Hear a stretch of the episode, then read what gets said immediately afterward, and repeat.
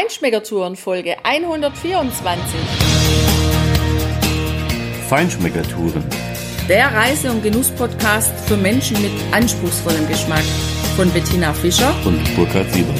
Hier lernst du außergewöhnliche Food- und Feinkostadressen, Weine und Restaurants kennen. Begleite uns und lass dich von kulinarischen Highlights inspirieren.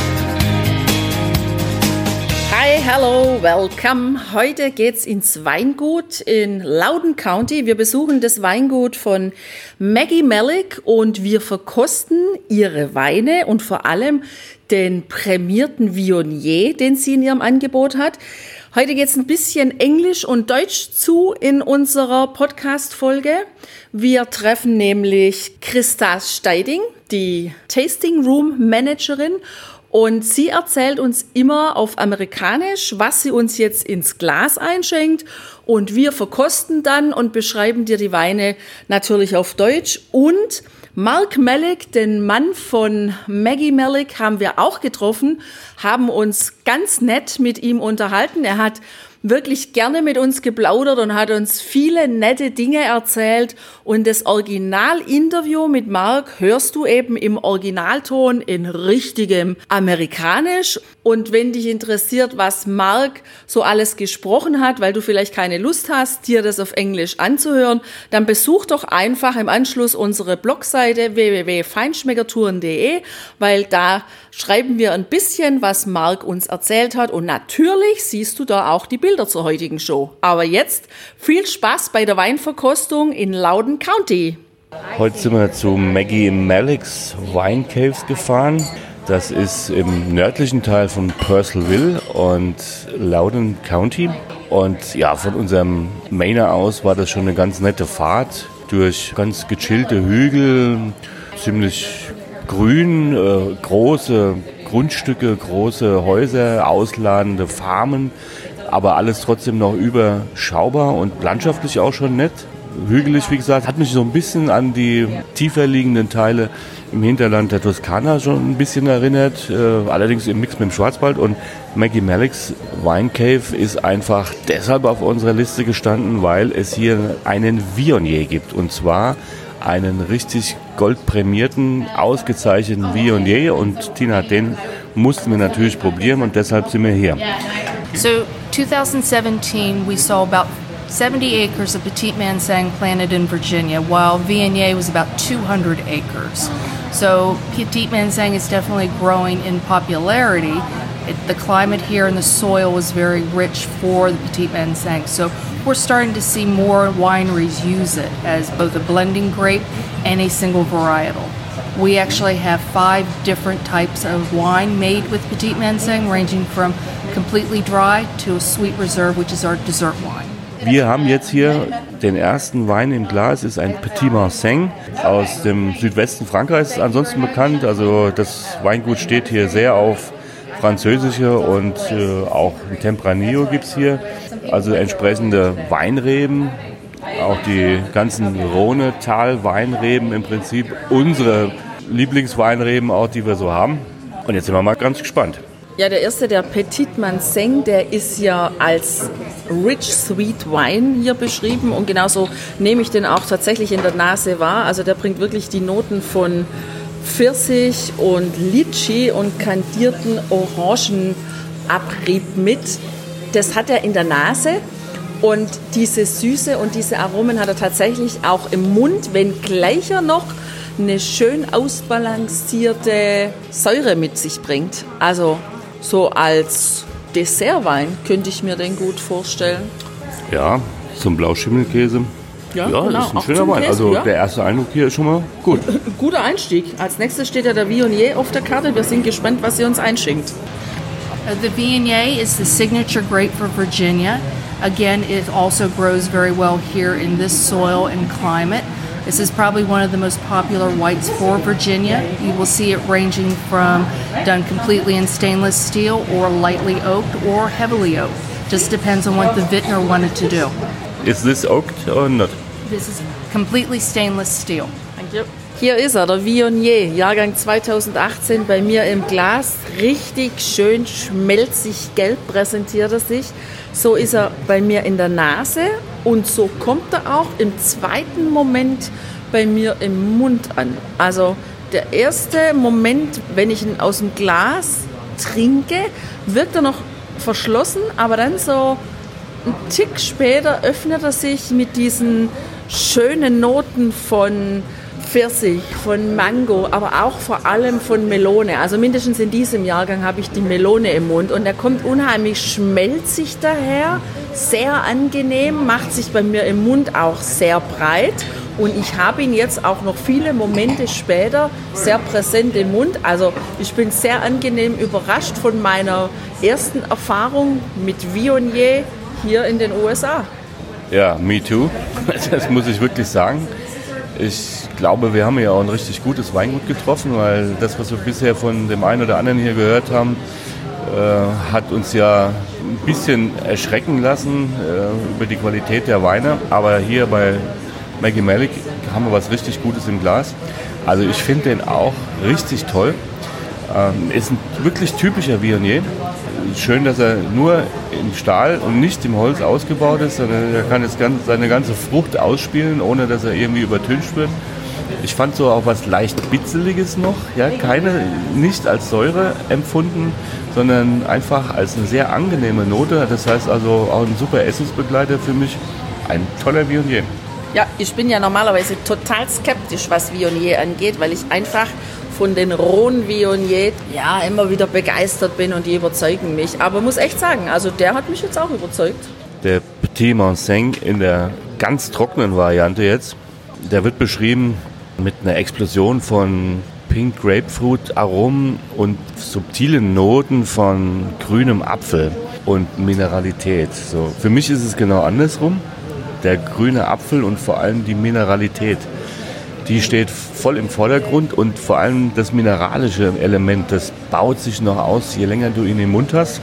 Am Anfang sehr ja, filigran und leicht und dann kommt er aber richtig schwer und, und nachhaltig daher. Also ein interessanter Wein. Für mich auf jeden Fall einer, der zum Essen gehört. So würde ich ihn, glaube ich, nicht trinken, solo, aber interessant. Last year's weather here was so horrible. We received probably 10 times more rain than what was expected. A lot of the wineries and vineyards in the area lost significant portions of their crop. Uh, one wine, local winery lost about 80% of all of their grapes um, due to hailstones or mildew or mold. Um, so a lot of wineries made rosés. And so around here that it's this is called the year of rosé.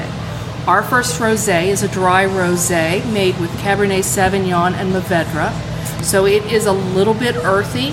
It is also has tart cherry notes and a minerality to it. Ja, wir haben den ersten Rosé jetzt auch getestet, ähm, den die Dame hier an der Bar uns auch eben erklärt hat.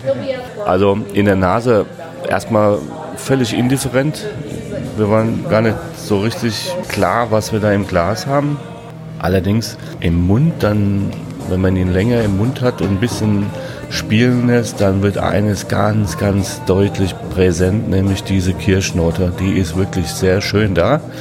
Und er hat für mich auch noch eine leichte Note von gegrillter, also mit der abgezogenen Haut, dann nur das schöne Fleisch von der roten, süßen Paprika. So wie die rote, süße Paprika im, ja, im Baskenland, im Rioja, wir letztes Jahr genossen haben das war für mich ganz klar auch noch erkennbar. Von der Farbe her ist der Wein allerdings sehr weit entfernt von einer roten Paprika. Er ist unglaublich hell. Ich kann es eigentlich überhaupt nicht als Rosé beschreiben. Wenn man den so im Glas stehen sieht, weiß man im ersten Moment nicht, ist es jetzt Weißwein, ist es ein unglaublich heller Rosé, also der ist noch heller als diese Provence-Rosés. Ist ganz okay für mich, der Wein, aber ist jetzt keiner, wo ich sagen muss, den wollte ich haben. Jetzt haben wir die Sunset Sonata noch probiert, ein Rosé Cuvée aus Cap Sauvignon und, und Merlot, die zusammengekältet werden und hinten nach mit, mit Petit Marseng äh, in eine Cuvée gebracht werden. Eine leichte Restsüße. Da merkt man auch direkt so in der Nase, interessanterweise für einen Wein so ein bisschen Ahornsirup. Ja, ja die, die Erdbeeren leicht vielleicht da. Also es ist kein Rosé, der jetzt für uns so in Frage kommt. Jetzt haben wir noch einen noch nicht erhältlichen Wein, einen weißwein aus Chardonnay und Petit Manseng bekommen, 50-50, der im, in ungarischer Eiche leicht geoakt wurde. Ich fand, das ist schon sehr präsent, das Holz, aber nicht übertrieben. Hat so für mich so, so Noten von Buttertoast gegeben. Also ein interessanter Wein, ja. Und bringt aber auch schon gleich so ein bisschen Tannine aus dem Holz mit. Also ganz wenig nur. Interessant, ja? Ja. Kann auf jeden Fall gegen ein etwas schwereres Essen als Weißwein durchaus bestehen. Was mir bis jetzt überhaupt an den Weinen aufgefallen ist, ist, dass die relativ wenig bis gar keine Säure haben. Die sind sehr säurearm, die Weine. Und das passt mir jetzt speziell echt gut. Also der erste rote, der Hauswein sozusagen, Rhapsody in Red, boah, das ist überhaupt nicht mein Ding. Aber der wechselt auch Jahr von Jahr zu Jahr. Die, also sie nehmen halt den Rest, was, was so da ist. Und so finde ich, ist, ist er auch. Also ruppig, total sauer irgendwie. Ähm, völlig ungehobelte Tannine, äh, aber, aber nicht interessant ungehobelt, sondern äh, völlig indifferent und nee, geht gar nicht. Ich schließe mich absolut an. We are actually one of three vineyards in Virginia that grows Mourvedre that is not typically found in this area. Uh, there's only a handful of vineyards that grow Grenache. So this is our take on a Chateau Neuf de Pop wine. This is our Captain's Cuvée. This is Mark's favorite region, so he won as a grape grower. He wanted to recreate his favorite wine. So, jetzt ist Mark gekommen, der, der Weinbauer im Prinzip, derjenige, der die Trauben macht, der Ehemann von Maggie. Und ja, hi Mark. Hi, how are you guys doing? This is Mark Megalik from Maggie Malik Wine Caves. Uh, we're getting our German visitors here today that are bloggers. We're going to talk about all the grapes we grow and the wines we make uh, we make them into. So uh, we're in Northern Virginia, about one hour from Washington D.C. We grow 30 different 30 acres of grapes, 15 different varieties, and our farm has 215 acres. Uh, we grow some unusual things. It's uh, they're all vitis vinifera, meaning that everything is old world grapes. We don't do any hybrids and we don't do any Native American grapes. It's not that we don't like them, it's just these are more high end. So as you can see on top over there, those are all the awards that Maggie's won over the last few years. We've only been open since 2013, and uh, that's only six years. And we try to do some unusual things. Uh, there's a small country in South America called Uruguay, and Uruguay is famous for growing Tanat.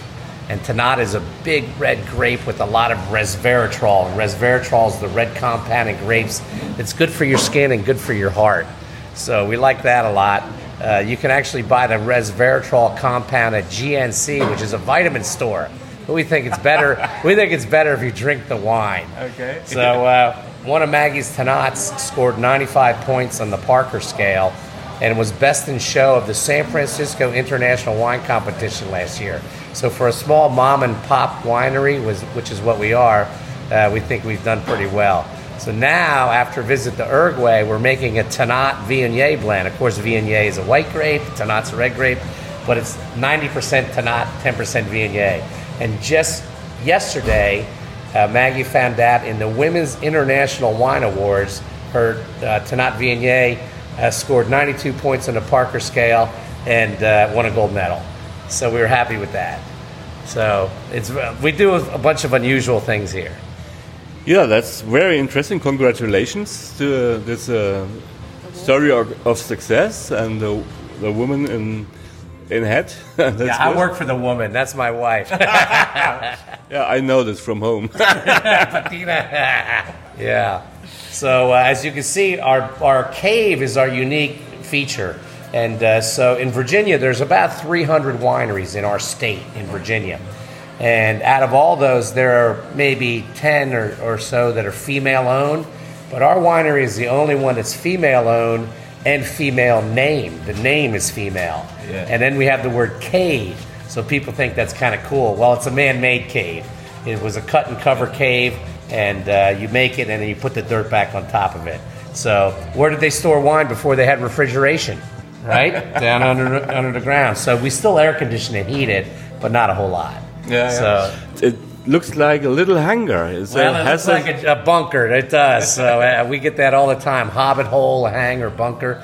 But it was actually a kit that we bought off the internet, and we built it ourselves. So there's about a thousand of these structures all over in the U.S., and some are used as homes where they face one side south and put glass in it, and then the rest is enclosed under the earth. And it's all elaborately waterproof. So it's another unique feature.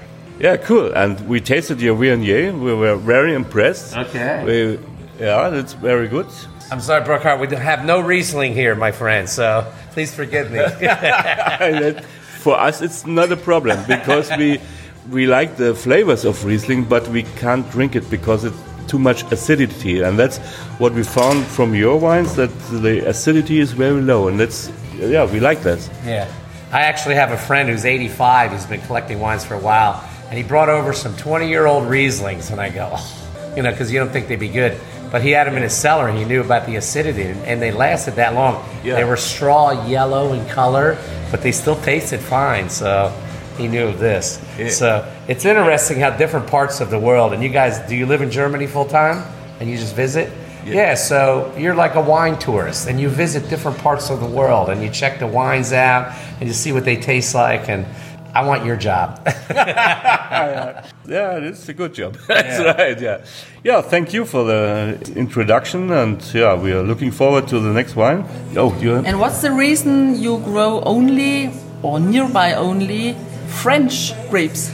well, we have some Spanish here, so if you and uh, well, Malbec actually is French, but if you look Albarino, the Spanish white, it's all sold out. We don't grow a lot of it, but that's Spanish, and then the Garnacha, that is also Spanish, and uh, Tempranillo, that's Spanish. So we do have some Spanish, and some of this stuff's grown all over. I mean, you know, Malbec. We were in Argentina; they grow lots of Malbec, but Malbec really came from France and is used in the Bordeaux blend. We don't grow enough of this to make a single Malbec. It's usually in our Bordeaux blend.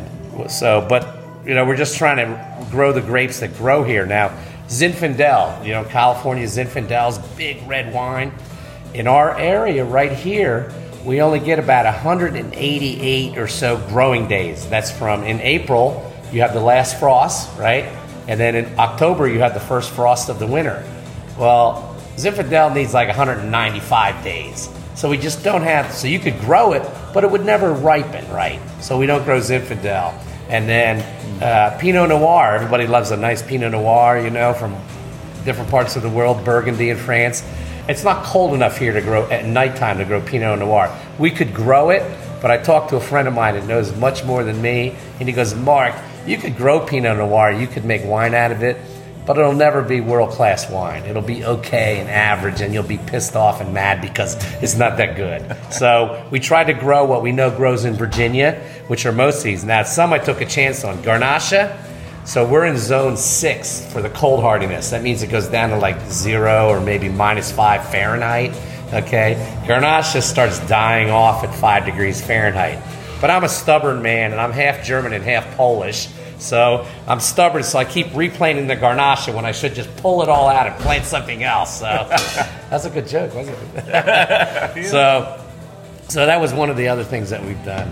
Uh, that's why some of these we just don't grow or they don't grow well.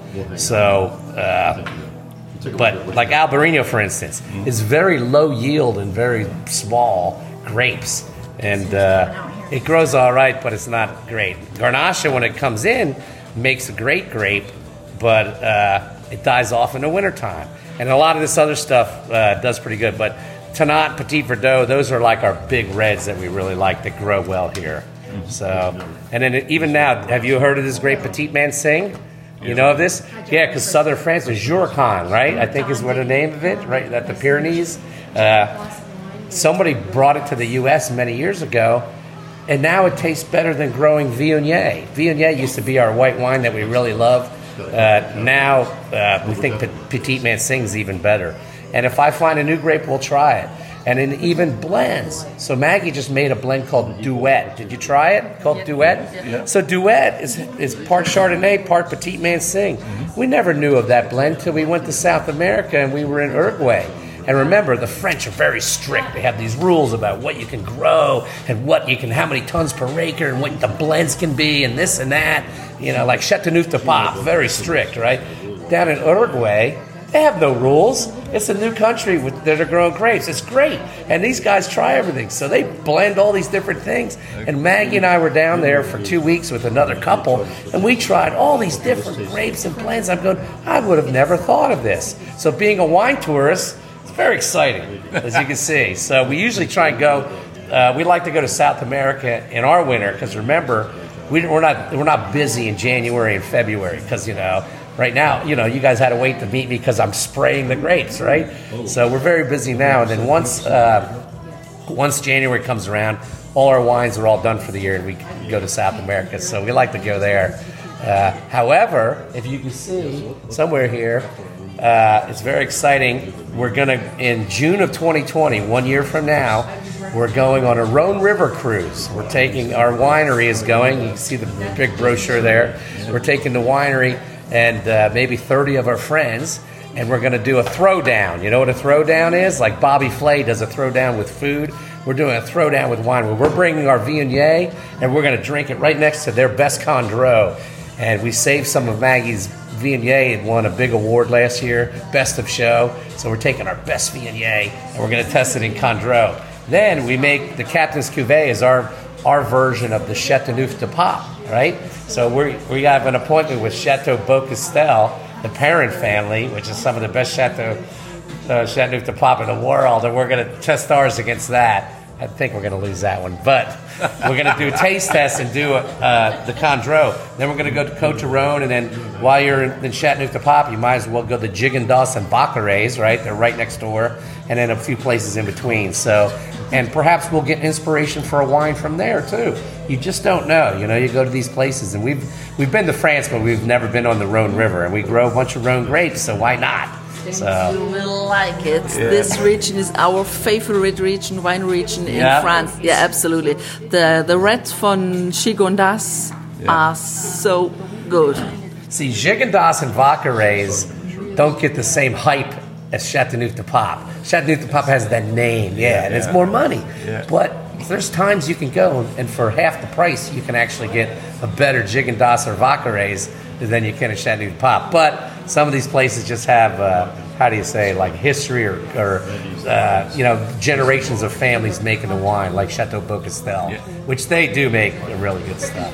But they also have uh, a place across the street. You know how the roads stop where the gravel, the Romans, when they were there, the roads were gravelly on this side and they planted on that side, plant something else. So uh, the parent family has, uh, they make another uh, Grenache Syrah Mourvedre blend, but it's on the other side of the road, so they can't call it Chateauneuf de Pape and they got to sell it for less. So I bought a case of that too. Also der Captain's Cuvée, die Chateauneuf äh, Hommage, sage ich mal, der spricht mich schon deutlich mehr an als der, der rote eben. Ähm, der ist ja in, in, in den Noten echt interessant. Hat das typisch Erdige so aus dem Mourvedre. Tatsächlich auch ein bisschen äh, Zwetschge, Pflaume, äh, ein bisschen Vanille. Ja, wobei ich finde, in, also zumindest für mich jetzt in der Nase hat er eher die süße Preiselbeer. Im Mund vermisse ich die tatsächlich ein bisschen, aber der hat super schön angenehme, schmelzige, weiche Tannine und geht schon so ein bisschen in Richtung Chateauneuf du Pape. Allerdings fehlt ihm natürlich absolut die Schwere vom Chateauneuf du Pape. Dennoch finde ich, ist es ein schöner roter, der vermutlich auch vielen Menschen einfach schmeckt, weil er relativ einfach zugänglich ist. sehe ich auch so. Äh, filigran, eher ein schlanker. Jetzt haben wir einen 100% Mourvedre noch probiert. Also der ist richtig interessant. Sehr erdig. Ja, sehr, sehr würzig. Kräuterig. Also ja, zu einer äh, ganz ursprünglichen provenzalischen Küche mit viel Rosmarin, Thymian, ähm, ist das ein, ein toller Wein. Ja. Ähm, schlank im, im Körper. Was fällt dir noch ein? Naja, also wir kennen ja den Mourvedre, auch den 100% Mourvedre aus Südfrankreich und den haben wir da probiert und der ist für uns im Grund kaum als Single Mourvedre Wein trinkbar, also weil der oftmals dich einfach mit seinen Tanninen und diesen erdigen Noten erschlägt. Das finde ich jetzt total spannend, dass man hier ganz klar den Mourvèdre erkennt im Wein, aber dass das ein Wein ist, wo ich sage, jawohl, den würde ich einfach auch gern jetzt zu einem Lamm mit Kräutern essen, äh, trinken natürlich. Perfekte Kombi. Ich habe jetzt den Kaleidoskop Jahrgang 2016 im Glas. Das ist ein Bordeaux-Style. Petit Verdot, Merlot, Cabernet Franc und Cabernet Sauvignon.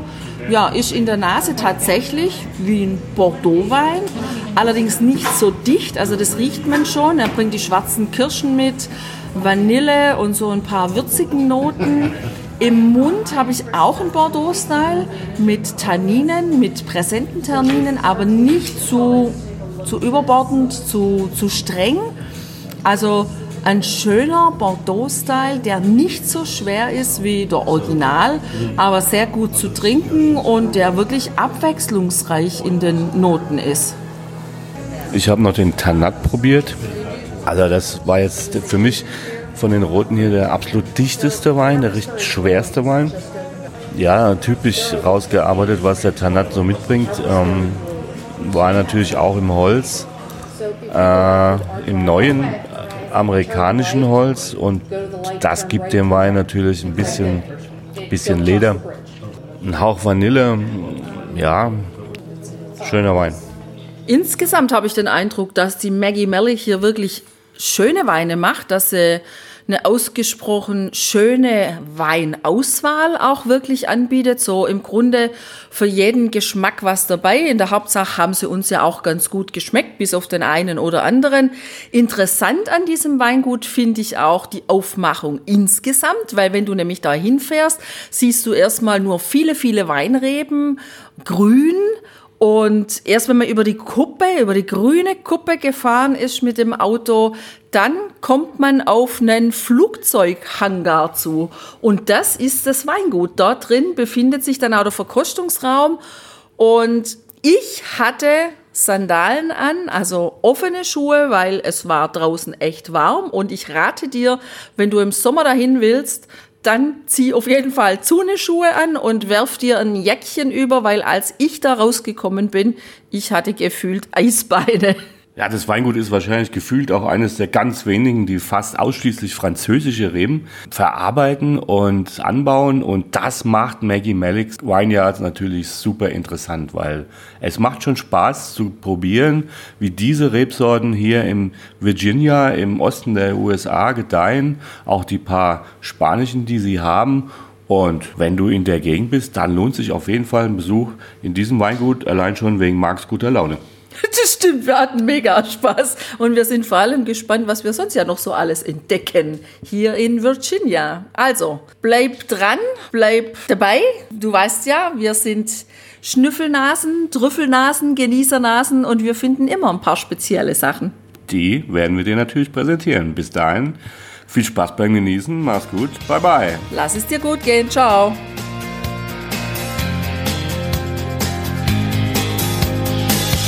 Hier endet dein Genusserlebnis noch lange nicht.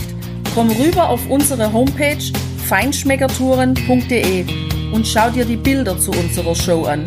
Dort findest du auch wertvolle Links zu den heutigen Empfehlungen. Verpasst keine Neuigkeiten mehr und trag dich am besten gleich in unseren Newsletter ein. Wir freuen uns auf deine Anregungen für weitere Episoden und einen regen Austausch mit dir. Viel Spaß beim Genießen, denn du weißt ja, wahrer Reichtum besteht nicht im Besitz, sondern im Genuss. Deine Feinschmecker Guides Bettina und Burkhard.